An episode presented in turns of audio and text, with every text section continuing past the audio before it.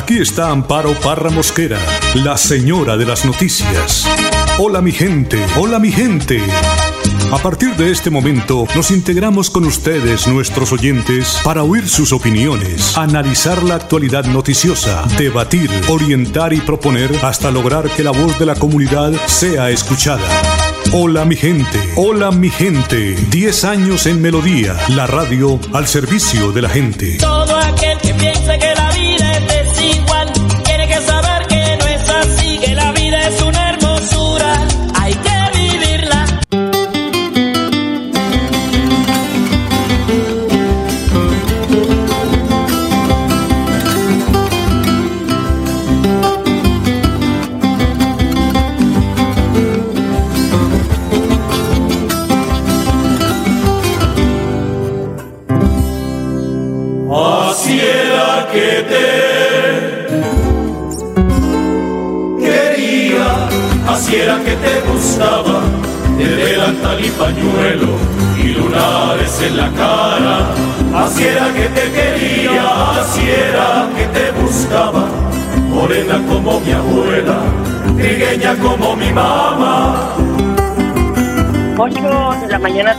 minutos, son las 8 de la mañana, 3 minutos. Hola, mi gente, muy, pero muy buenos días. Les saludo hoy, miércoles 5 de agosto. Tenemos una temperatura de 24 grados centígrados, cielo parcialmente nublado. Iniciamos nuestro espacio hoy, como de costumbre, con el mensaje del Padre Sassano, que es un alimento para el alma. Mateo 15, del 1 al 2 y del 10 al 14. El cura de Ars. En primer lugar es, te indicaré. Cuando a San Juan María Vianney lo mandaron a Ars, se encontró con la situación de que el camino en un momento se dividía en dos. No sabía cuál camino tomar. Entonces pasaba por allí un muchacho y en ese momento le dijo, muéstrame el camino que me lleve a Ars y te mostraré el camino que te lleve al cielo. Hoy te invito a que vos me muestres el camino que pueda entrar en tu corazón. Y yo te mostraré el camino que te lleve al cielo. Mirá, hay momentos en la vida en que se nos divide el camino y no sabemos tomar una decisión correcta o cuál es el camino correcto. Estoy seguro que en algún momento esto te ha de pasar o te ha pasado. Y estoy seguro que alguien también va a aparecer en tu vida como ese niño para mostrarte el camino correcto. Aprende a escuchar, por favor, y aprende a ser humilde para pedir ayuda. Si sabes escuchar y si sabes ser humilde, vas a ir por el camino correcto. Vos vas a aportar mucho también. No te desanimes por seguir tu camino. Siempre se encuentra alguien que nos guíe.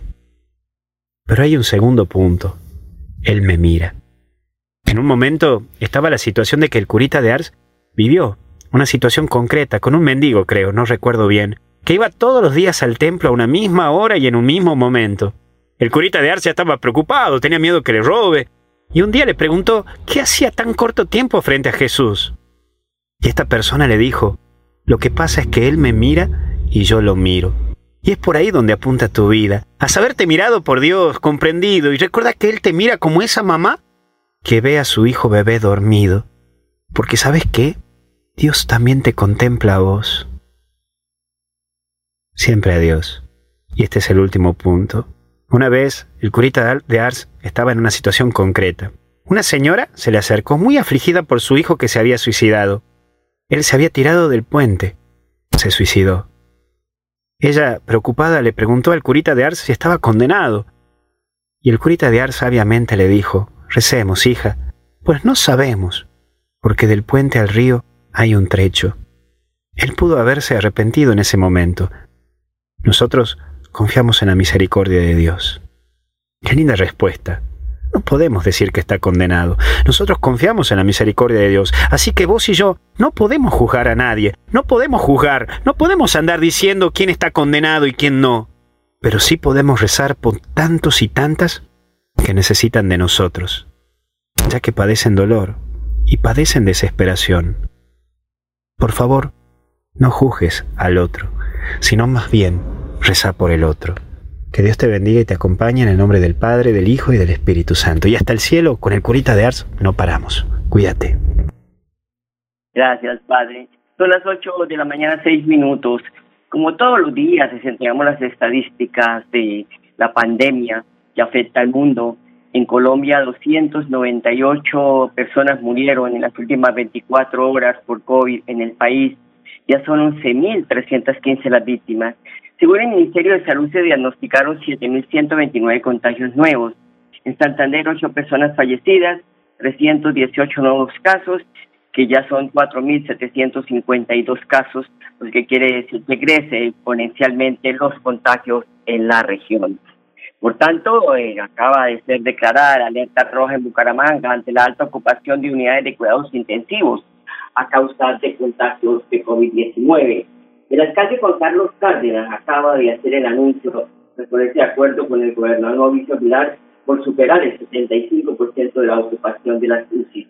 Pero también el alcalde de Florida Blanca, Miguel Moreno, ha declarado la alerta roja en su municipio por alta ocupación de UCI. Hoy queremos contarles que las noticias no son tan positivas. Hemos alcanzado una ocupación superior al 75% de las unidades de cuidados intensivos en nuestro municipio de Florida Blanca y esto nos lleva a tomar decisiones muy importantes en materia de salud pública.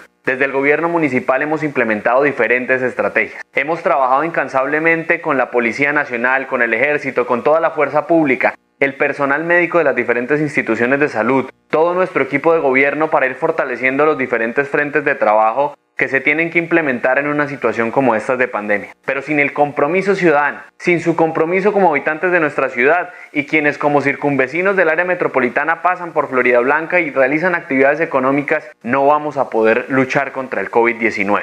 Por eso hoy la importancia de contarles de esta ocupación mayor al 75%, pero desde luego diciéndoles dos cosas también fundamentales. Desde el gobierno municipal hemos implementado las estrategias para evitar que esa ocupación de camas UCI pues se incremente de una manera desmedida. Pero no solamente basta esto, también tenemos que contar con ese compromiso como se los decía. Y el segundo asunto por contarles es que Florida Blanca no solamente atiende las personas que por COVID-19 llegan a las UCIs de nuestra ciudad. Recordemos que somos una zona franca de la salud. Recordemos que tenemos los mejores clínicas y hospitales tal vez del oriente colombiano, donde atendemos personas de diferentes sectores y por eso hoy nuestra ocupación no solamente atiende a Florida Blanca, sino al área metropolitana de Bucaramanga y desde luego a Santander. Las recomendaciones del gobierno nacional son muy claras. Cuando alcanzamos una, ocupación superior a la que hoy ya tenemos en Florida Blanca, debemos declarar la alerta roja. Y eso es lo que hoy vamos a realizar. En Florida Blanca hoy estamos declarando la alerta roja y esto quiere decir que se van a tomar medidas también adicionales. La primera de ellas es que desde nuestra red pública hospitalaria se priorizará la atención en salud para los asuntos COVID. Ahí está, y el crecimiento de la pandemia de la COVID-19 en Colombia pues empieza a pasar factura, tanto a hospitales como a servicios funerarios, porque ya están desbordados, y no solo en Bucaramanga, en muchas ciudades del país en medio de tanta denuncia y ante la falta de información, porque los eh, familiares de los pacientes también se quejan de que no les atienden, de que no les cuentan qué fue lo que pasó con su ser querido, cómo avanza la enfermedad en ellos. En fin, hay una situación bastante compleja en medio de esta pandemia que está poniendo en aprietos a todo el mundo. 8 de la mañana, 10 minutos, una pequeña pausa, ya regreso. La radio es vida. La radio es optimismo y esperanza. La radio fue primero. La radio fue ayer, es hoy y será mañana. La radio, tu compañía de siempre. Somos la radio, somos la radio. Y hoy como siempre, entramos en tu casa porque somos parte de tu familia en esta lucha por la vida. Con Radio Melodía y Hola mi gente, quédate en casa.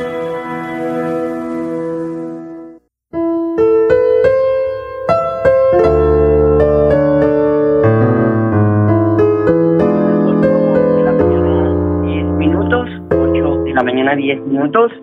Pues eh, quiero anticipar que hoy tenemos una invitada, doña Linfo, no sé si ya está con nosotros o por el contrario no tenemos la comunicación todavía con ella. Se trata de la doctora Luisa Ballesteros. ¿Por qué la queremos llamar? Porque en el Consejo de Bucaramanga fue aprobado un proyecto de acuerdo por el cual se crea la Comisión Especial de Género, que es importante y está en el, eh, dentro del marco de una ley de la República que tienen que aplicar tanto consejos como asambleas de los departamentos para pues conversar con ellas sobre los alcances de esta gran eh, comisión especial de género que busca, qué pretende y en qué quedaría aquí en la ciudad de Bucaramanga, si tiene presupuesto, cómo va a operar, en fin, Son tantas preguntas que nos hacemos porque valga eh, la oportunidad para hablar de que estas oportunidades se tienen que dar frente a leyes de la República que pues están eh, eh, apoyando a las mujeres colombianas. Bueno, la noticia política del día pues sigue siendo la decisión de la Corte Suprema de Justicia de ordenar la detención del expresidente Uribe. La sala de instrucción de la Corte estuvo reunida por varias horas revisando el proceso en su contra. Como todo es, sabido, pues la medida de aseguramiento la dio a conocer el mismo expresidente Álvaro Uribe en su cuenta de Twitter. La privación de mi libertad me causa profunda tristeza por mi señora, por mi familia y por los colombianos que todavía creen que algo bueno he hecho por la patria, dijo Uribe en su red social. Pues hoy en la noticia, en todos los medios de comunicación, eh, se habla de eh, que el presidente, pues, desde la cárcel estará tomando eh, su defensa, porque pues, cuando se toma una decisión de esa, dicen los altos juristas, pues la persona es un peligro para la sociedad, en este creo que no lo sé, o se presentan problemas cómo obstaculizar la justicia. 8 de la mañana, 13 minutos, ya tengo la comunicación con la doctora Luisa Ballesteros. Concejala, buenos días, ¿cómo está? Muy buenos días, ¿cómo está? Gracias. ¿Cómo me le ha ido? Muy bien, señor. Muy bien, a pesar de, de la situación que estamos atravesando por eh, la pandemia y, y todas sus consecuencias, trabajando y viéndole el lado positivo y, sobre todo tratando de trabajar y construir ciudad. Y mucha preocupación para ustedes, ¿no? Porque el alcalde de Bucaramanga acaba de declarar la alerta roja en la ciudad de la ocupación de las UCI. Qué pena contigo, no te escuché. Que mucha preocupación también para ustedes, porque el señor alcalde de Bucaramanga acaba de declarar la alerta roja en la ciudad por ante la ocupación de las UCI. Sí, sí, señor, así es. En estos momentos nosotros ya estamos eh, prácticamente con una ocupación en las UCIs, en las UCIs de un 100%, eh, pero, pero pues Bucaramanga ha venido haciendo un trabajo desde, desde los prácticamente los inicios de la misma emergencia, pero pues esto del tema de la pandemia es un tema eh, un poco incontrolable con respecto a la misma capacidad porque pues nuestra capacidad de, emergencia es muy reducida con respecto a las necesidades que se van a tener eh, eh, por los resultados de la pandemia. Son las 8 de la mañana, 14 minutos. Concejala, hace unos días el consejo, en el Consejo de la Ciudad fue aprobado un proyecto de acuerdo con el que se creó la Comisión Especial de Género. Para conocer detalles, pues tenemos la comunicación con usted eh, porque esto fue puesto una disposición del Congreso y es obligatorio cumplimiento a nivel nacional. Sí, Doctora ¿cómo lograr que se llegue en una comisión de estas para evacuar parte de los problemas que tenemos las mujeres en Bucaramanga? Bueno, eh, este proyecto de acuerdo era o es muy importante eh, porque nos permite crear una comisión especial en el Consejo de Bucaramanga.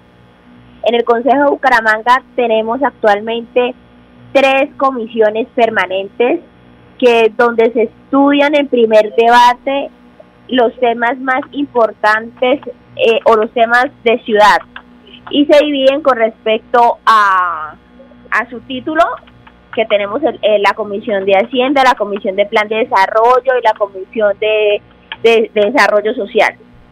¿Qué pasa? Con esta comisión, es una comisión especial, vamos a tener ese espacio específico en el Consejo Municipal para darle estudio, solución y debates a todos los eh, proyectos y problemáticas de la mujer, donde tiene básicamente eh, unos objetivos específicos que es fomentar el empoderamiento de las mujeres, también buscar la igualdad en los derechos, eh, tener más participación política con respecto a las mujeres y ahí van eh, unos eh, proyectos muy importantes como la construcción de escuelas de liderazgo político, de formación política, tanto en niñas como en mujeres.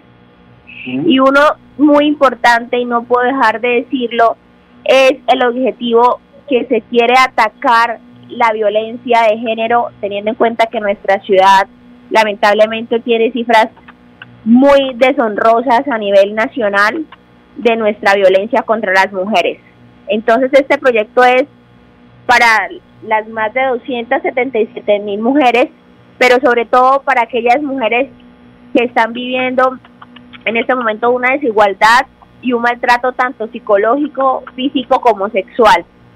Entonces es una gran noticia, vamos a poder, a pesar de que eh, vamos a poder instalar esta comisión hasta el otro año, ya tenemos un gran motivo para trabajar, ya mis compañeros también están eh, encaminados en que necesitamos buscar estrategias y sobre todo estrategias que nos den un resultado de cambio en nuestra ciudad. Siento que el resultado tiene que ser... le iba a preguntar eso, ¿cómo se podrá potenciar ese trabajo de la Comisión de Género en una corporación que sigue siendo mayoría de hombres? ¿Cuál es el ambiente? Bueno, eh, no puedo no puedo negar ni puedo tampoco decir mentiras. Eh, siento que el tema de desigualdad está en todos los ámbitos y en todas las áreas donde podamos tener participación de mujeres. En ese momento, en el consejo solamente somos, somos tres mujeres conmigo, el 15%, y claro que, que a veces uno siente que la importancia de estos proyectos no es la que nosotras quisiéramos en ámbitos eh, políticos. Fue un poco difícil, gracias a Dios, esto es un proyecto de acuerdo que es por, es por constitución, tú lo dijiste, es por ley, pero a pesar de eso, solamente el 2% de los municipios en, en el país ya tienen eh, aprobado este proyecto. Y Bucaramanga, pues, aunque no fue el primero, sí ha sido uno de los de los de los primeros que ha podido eh, aprobar este proyecto. El primero fue Medellín. Sí, señor. Sí. Bueno, son tres mujeres, oígase bien, eh, mujeres santanderianas, 276 mil mujeres en la ciudad y solo tres están en el consejo, solo el 15%. Es un, un triste guarismo para una ciudad donde la mujer es empoderada, donde la mujer es berraca, donde la mujer pues quiere abrirse espacio. Qué bueno que se abra espacio en la política. No es fácil, pero hay que luchar y hay que continuar. Hay que capacitarnos. ¿Tiene alguna asignación de recursos? En el momento, no.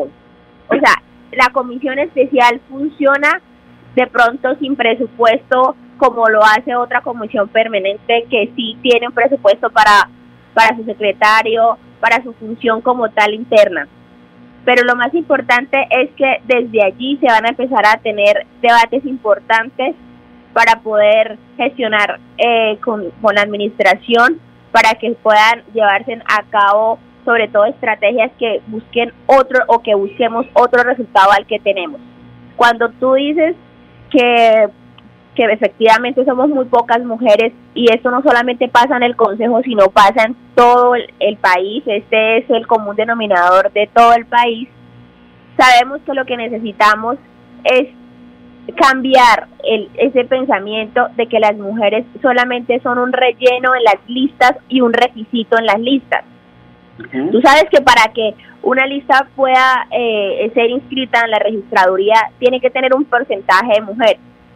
Pero lo que necesitamos es que esto no sea un relleno, sino que sea una necesidad para un partido, para un país, para una ciudad. Y esto lo logramos capacitándonos, que nosotros las mujeres volvamos a tener ese, eh, como decía, anhelo de participar. Y cuando uno tiene sueños, metas y anhelos, uno se tiene que preparar para que no simplemente a uno lo elijan por ser una mujer, sino porque tenga características y tenga, eh, no sé, virtudes específicas que pueda aportar a una ciudad y para construir una ciudad.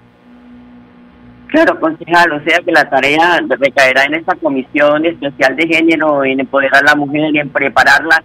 Incluso el gobierno municipal, a través de la oficina de mujer y género, tiene muy buenos programas para ello. Claro que sí, claro que sí.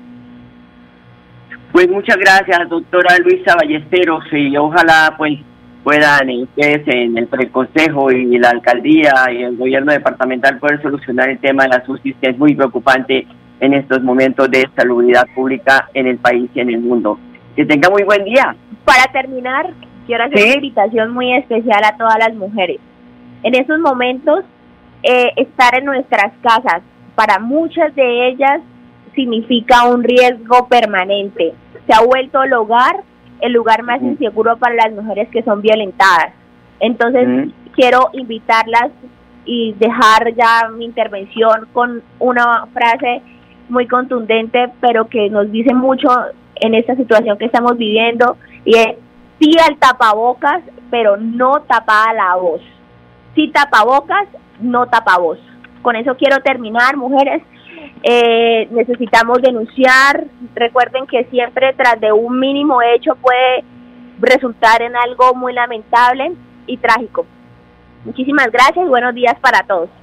Gracias, concejala Luisa, muchas gracias, muy amable. Está haciendo ella también una campaña de sensibilizar a la mujer que debe denunciar cuando es violentada o agredida.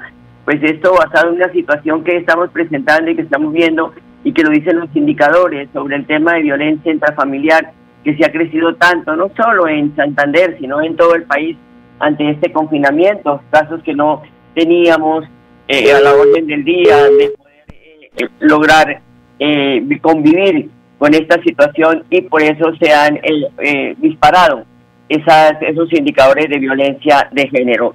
8 de la mañana, 23 minutos, esto es Hola mi gente. Vamos a hablar también de los cerros orientales, porque nos da dolor que aquí nomás en las barbas de todo el mundo estén haciendo lo que quieren con los cerros orientales, con el único pulmón que le queda a la ciudad. Por favor, y en ese gasto operativo, el comandante de la Policía Metropolitana de Bucaramanga, Luis Ernesto García, dio detalles del mismo y además de personas que inescrupulosamente están vendiendo lotes en ese sector a 300 mil pesos, estafando a la gente. En un trabajo interinstitucional de acompañamiento de la Alcaldía Municipal de Bucaramanga se logró intervenir un sector conformado por nueve hectáreas. Allí permanecían aproximadamente 400 personas, 150 familias. Este trabajo interinstitucional facilitó no solamente la recuperación del predio, sino también evitar un mayor impacto ambiental allí en esta zona. Igualmente se, logró, digamos, recuperar eh, no solamente la zona, sino también que eh, los cambuches o viviendas no formales que allí se habían instalado, pues ya no estén presentes gracias a este trabajo articulado con la Policía Nacional y el Ejército de Colombia. Este fue un trabajo muy bien organizado, liderado por la Secretaría del Interior de Bucaramanga y contó con todos los protocolos institucionales. Esto facilitó que la llegada de las personas allí pues tuviera mejores niveles de coordinación. Eh, sin embargo, hubo necesidad de aplicar dos capturas, de llevar a cabo dos capturas eh, por ataque al servidor público, una de ellas y otra por fuga de presos, que una de las personas que estaba allí presente. Igualmente se aplicaron 19 comparendos por violación al Código Nacional de Convivencia y Seguridad Ciudadana. Precisamente la intervención que se hizo allí es por el daño ambiental que allí permanecía. Igualmente se tiene información de posible afectación también en materia judicial. En este momento con la Fiscalía y nuestra seccional de investigación criminal se lleva un proceso precisamente para indagar eh, acerca de conductas punibles allí presentes. Eh, hacemos llamado a la ciudadanía precisamente porque es eh, a veces gente incauta que eh, le ofrecen por un precio aproximadamente de 300 mil pesos la venta de lotes. Esta es una, una de las modalidades de invasión de terrenos que está muy presente en estos días, precisamente en, los, en el sector oriental de Bucaramanga, y con ello pues estamos evitando no solamente el impacto ambiental, sino también restablecer el orden público y evitar conductas punibles. Muchas gracias, general. Muy amable. 8 de la mañana, 25 minutos. Cerramos nuestro espacio hoy con noticia de última hora. La declaratoria en alerta roja de Bucaramanga y el área metropolitana. Ha dicho el alcalde Juan Carlos Cárdenas que por ocupación de las unidades de cuidados intensivos se ha dado esta importante decisión en la ciudad y en los municipios del área metropolitana. A ustedes, amables oyentes, gracias por su sintonía. Hasta mañana, los quiero mucho. Hola, mi gente. Hola, mi gente. Hola, mi gente. Hola, mi De lunes a viernes a las 8 de la mañana. Hola, mi gente. Un compromiso diario con la comunidad. Un micrófono abierto para el pueblo. Conduce Amparo Parra Mosquera, la señora de las noticias.